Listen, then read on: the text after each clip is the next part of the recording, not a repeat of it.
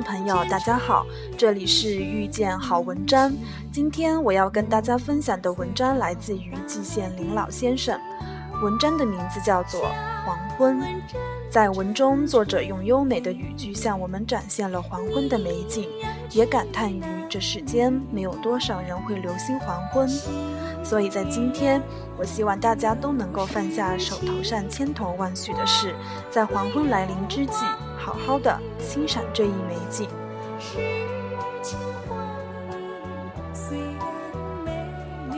黄昏，黄昏是神秘的。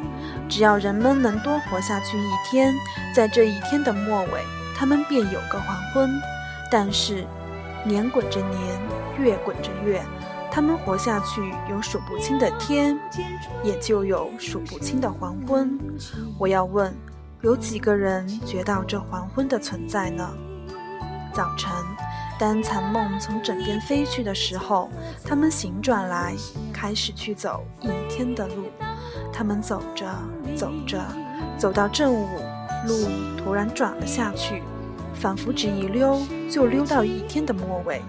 当他们看到远处弥漫着白茫茫的烟，树梢上淡淡涂上了一层金黄色，一群群木鸭驮着日色飞回来的时候，仿佛有什么东西轻轻地压在他们的心头。他们知道，夜来了。他们渴望静息，渴望着梦的来临。不久，薄明的夜色糊了他们的眼，也糊了他们的心。他们在低矮的小屋里忙乱着，把黄昏关在门外。倘若有人问：“你看到黄昏了没有？”黄昏真是美啊！他们却茫然了。他们怎么能不茫然呢？当他们再从崖里探出头来寻找黄昏的时候，黄昏早随早随着白茫茫的烟的消失，树梢上金色的消失，崖背上日色的消失而消失了，只剩下朦胧的夜。这黄昏像一个春宵的清梦，不知在什么时候慢了来，在他们心上意掠，又不知什么时候去了。黄昏走了。走到哪里去了呢？不，我先问：黄昏从哪里来的呢？这我说不清楚，又有谁说得清呢？我不能抓住一把黄昏，问他：从东方吗？东方是太阳出的地方。从西方吗？西方不正亮着红霞吗？从南方吗？南方只充满着光和热。看来，只有说从北方来最适宜了。倘若我们想了开去，想到北方的极端是北冰洋，我们可以在想象里描画出白茫茫的天地、白茫茫的雪原和白茫茫的冰山。再往北，在白茫茫的天边，分不清哪是天是地，是冰是雪。只是朦胧的一片灰白，朦胧灰白的黄昏，不正应当从那里退化出来吗？然而，退化出来了，却又扩散开去，漫过了大平原、大草原，留下了一层阴影；漫过了大森林，留下了一片阴郁的黑暗；漫过了小溪，把深灰色的暮色融入沉棕的水深里。水面在去尽着透明的微明，漫过了山顶，留给他们星的光和月的光；漫过了小村，留下了苍茫的暮烟。在每个墙角扯下一片，给每个蜘蛛网挽住了一把。以后又漫过了寂寞的沙漠，来到我们的国土里。我能想象。倘若我迎着黄昏站在沙漠里，我一定能看着黄昏从辽远的天边上跑了来，像像什么呢？是不是应当像一阵灰蒙的白雾，或者像一片扩散的云影，跑了来，仿佛只是留下一片阴影，又跑了去，来到我们的国土里，随着弥漫在远处的白茫茫的烟，随着。随了树梢上淡淡的金黄色，也随了木鸭背上的日色，轻轻地落在人们的心头，又被人们关在门外了。但是在门外，他却不管人们关心不关心，寂寞的、冷落的，替他们安排好了一个幻变的又充满了诗意的童话般的世界，朦胧微明，正像反射在镜子里的影子。他们给一切东西涂上银灰的梦的色彩，牛乳色的天空仿佛真牛乳似的凝结起来，但似乎又在软软的、黏黏的。浓浓的流动着，它带来了雀蜜。你听，一切静静的，像下着大雪的中夜。但是死寂吗？却并不。再比现在沉默一点，也会变成坟墓般的死寂，仿佛一点也不多，一点也不少。优美的、轻视的、雀蜜柔软的、黏黏的、浓浓的，压在人们的心头。灰的天空像一张薄幕，树木、房屋、烟纹、云缕，都像一张张剪影，静静地贴在这幕上。这里、那里，点缀着晚霞的紫熏和小心的冷光。黄昏正像真像一首诗，一支歌，一篇童话，像一片月明楼上传来的悠扬笛声，一声缭绕在长空里。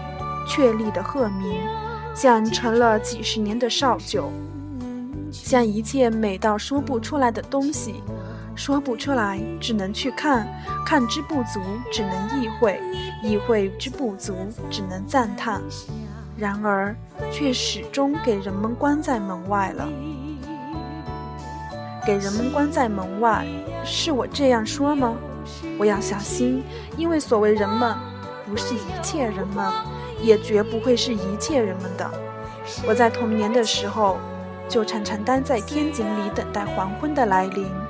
我这样说，并不是想表明我比别人强，意思很简单，就是别人不去，也或者是不愿意去这样做。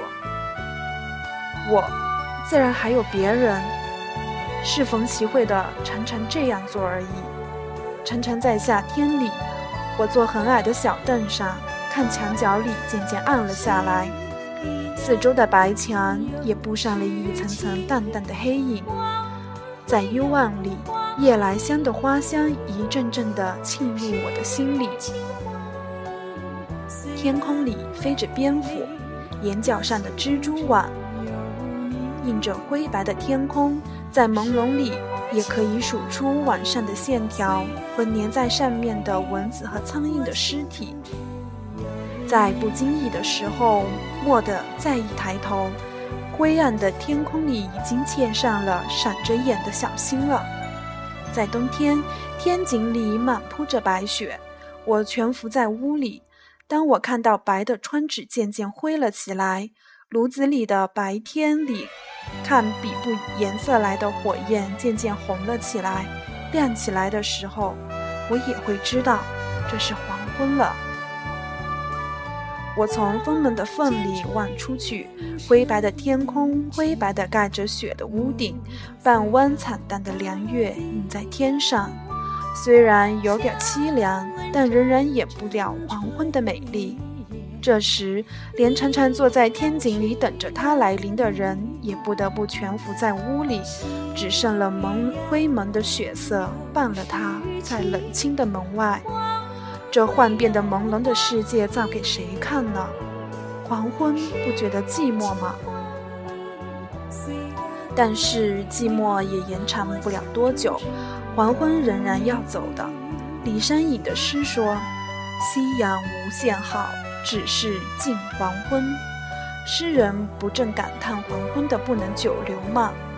他也真的不能久留。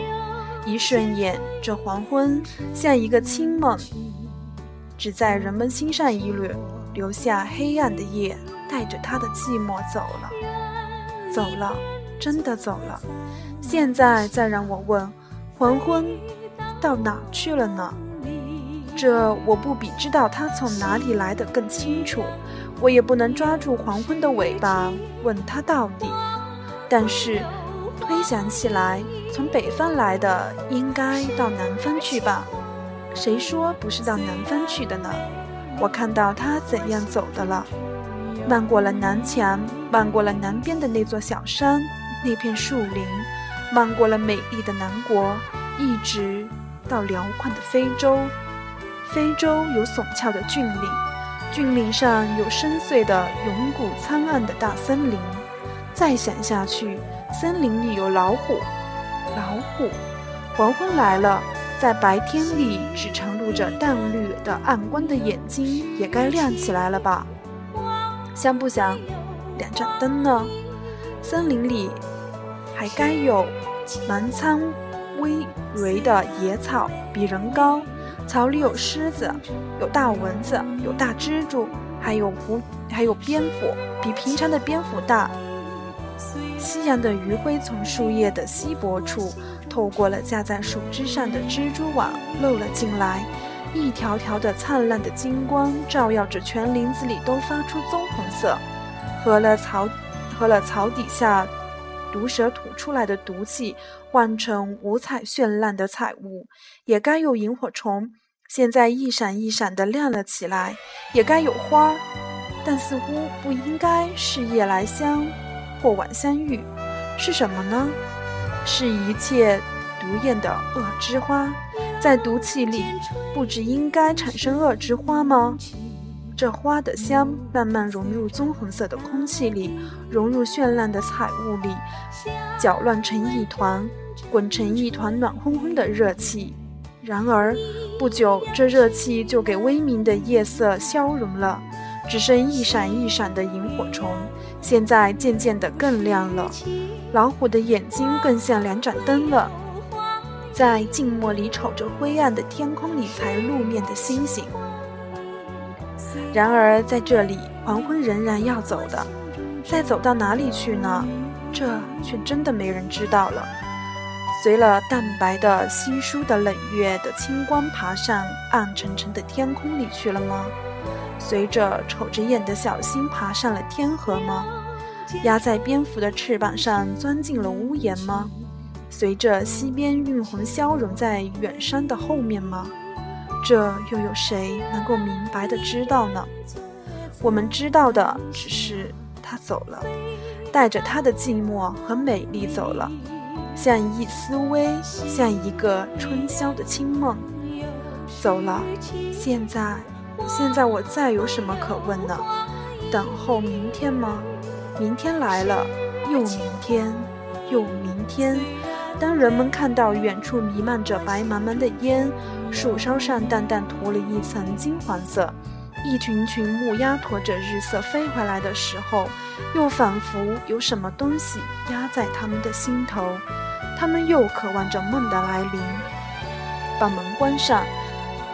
关在内外的仍然是晚黄昏，但他们在伸出头来找的时候，黄昏早已走了，从北冰洋跑了来，一过路到非洲森林里去了，再到再到哪里，谁知道呢？然而夜来了，漫漫的漆黑的夜，闪着星光和月光的夜，浮动着暗香的夜，只是夜，长长的夜，夜永远也不完。黄昏呢？黄昏永远不存在在人们的心里，只一掠走了，像一个春宵的清梦。今天我的分享到此结束，谢谢大家。